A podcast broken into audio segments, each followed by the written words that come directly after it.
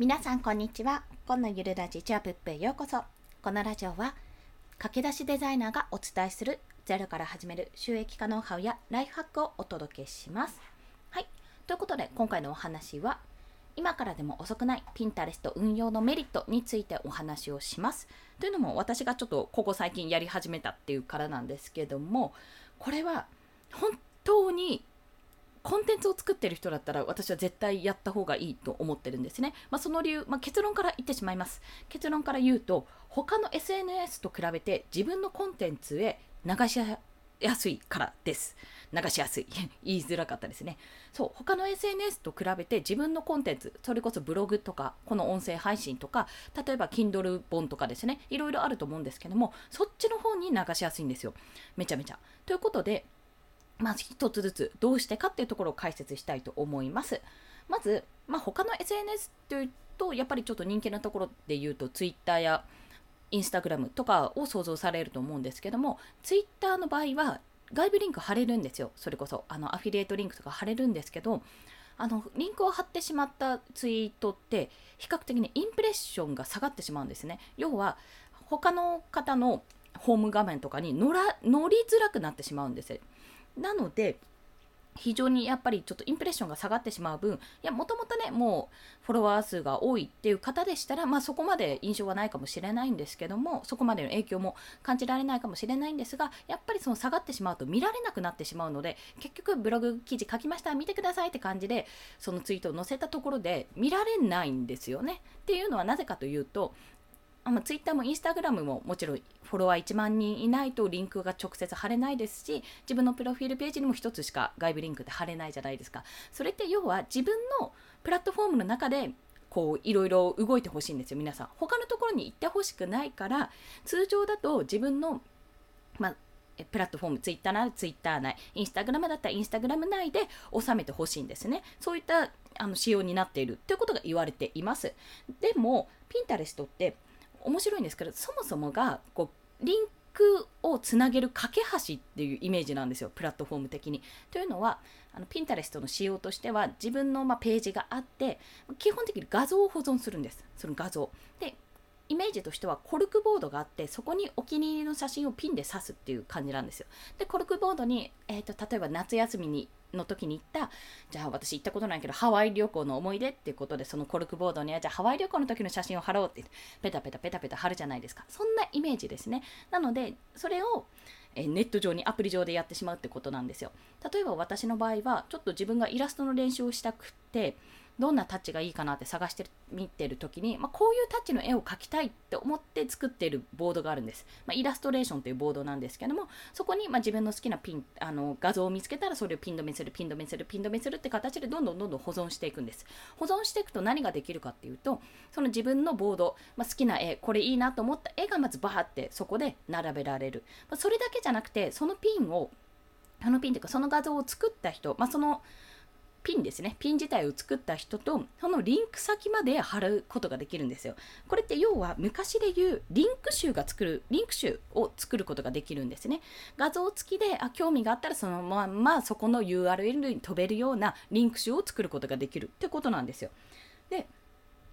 このリンク同士をつなげる架け橋として、もし自分がブログとか音声配信とかしている場合だったら、自分で例えばアイキャッチ画像ですよね。ピンタレスト用のアイキャッチ画像を作って、そこからブログの記事に飛ばすとか、そこから音声配信の URL に飛ばすっていう形ができるわけなんです。で、どんどんどんどんそういうふうに自分のピンをいっぱい作って更新されていろんな人に見られていろんな人がリンク先に飛んで自分のコンテストが見ていくと要は今までは例えばツイッターに発信したらツイッターからの方しか来なかったりとかまああんまり私なんか SEO をちょっと意識した文を書いてないのであれなんですけども、まあ、検索した結果から来たりっていう方はもちろんいると思いますがやっぱ自分がやってるものでからしか来ないわけですよ窓口って。そうそう他のところから来ないんですね。来れないわけなんですけどでもそのピンタレストっていうものは基本的にインプレッションも下がんないしリンクもいろいろ貼れるのでもし自分のピンタレストアカウントがどんどんどんどん、まあ、有名になってフォロワーさんがいっぱいつくようになったら自分がそこに新しいのやったよって発信することですぐにそっちのコンテンツに行ってくれるっていうような状況になる。今まではツイッターでやれてたことがまだピンタレストはユーザー数は少ないですよ。それはツイッターよりも少ないと思いますけども、ピンタレストでやることによって、リンクをよりいろんな人に見られやすくもなったしなおかつ生きやすくなったというところなんですね。以前ねもっと前にあの私がだから高校ぐらいだから20年近く前かな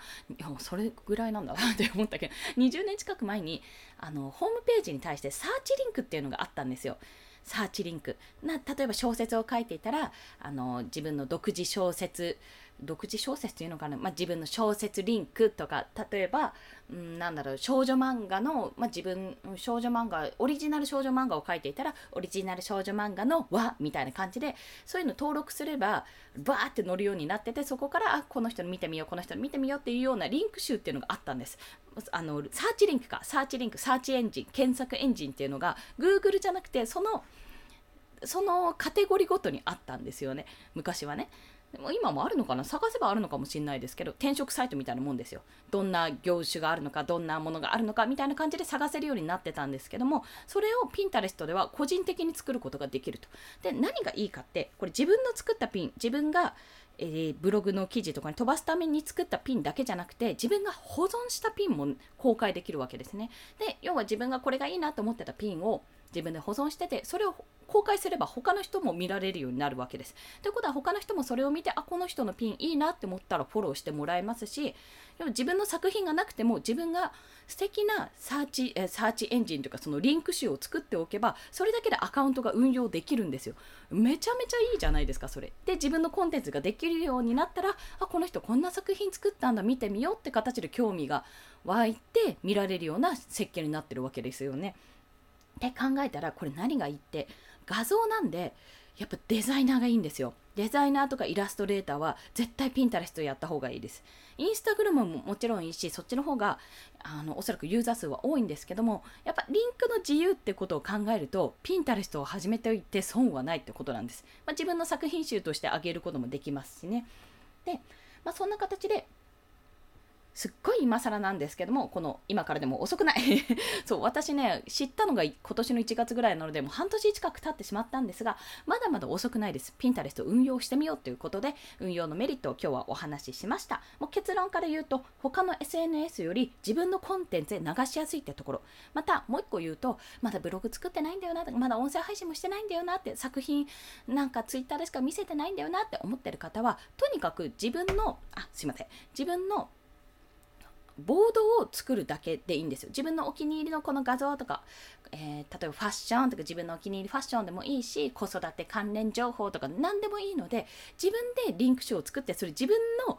自分でチョイスした、要は情報雑誌を作る感じなんですよね。情報雑誌を作るようなイメージで作ると、編集者、のような形にもなれるので自分の作品のない方は自分が編集者になったつもりであこのピンいいこのピンいいなっていう子たちでいろんなボードを作ることで他の人に見られるようになりますのでぜひお試しください。ということで本日の合わせて聞きたいはえ以前ですね、資料集めにピンタレストが便利すぎる理由という放送回があります。最初は私も資料集め、そのイラストを、どんなイラストがいいかなってことで調べて集めていくことで使っていたんですけども、いや、それよりもっとこれ便利だなってことを感じたので、今、あの話が発展してこのような話をしてます。なので、もし資料を集める、こういったデザイン見てみたいな、こういった本のデザインあるかなっていう方で資料を見てみたいっていう方がいたら、ぜひね、あのピンタレストおすすめなのでやってみてください。よろしければ放送も聞いてくださいというところです。そして、私のピンタレストのアカウントですね、まあ、見る専だったので見る専門になっててちょっとまだ整理がついてないんですけども自分のもちょくちょく上げておりますのでもしよろしければこちらもご覧ください。ということで、本日もお聴きくださりありがとうございました。この放送いいねって思われた方、ハートボタンもしくはレビューなど書いていただけると嬉しいです。また、スタンド FM では朝昼晩と1日3放送しております。通知が飛びますので、フォローしていただけると嬉しいです。はい。ということでですね、6月ももうおしまい。さあ、7月残り1年。もう半分となったんですね。早いなぁと思いつつ、まあ、暑さに負けずにこれからも頑張っていきましょう。コンでした。では、また。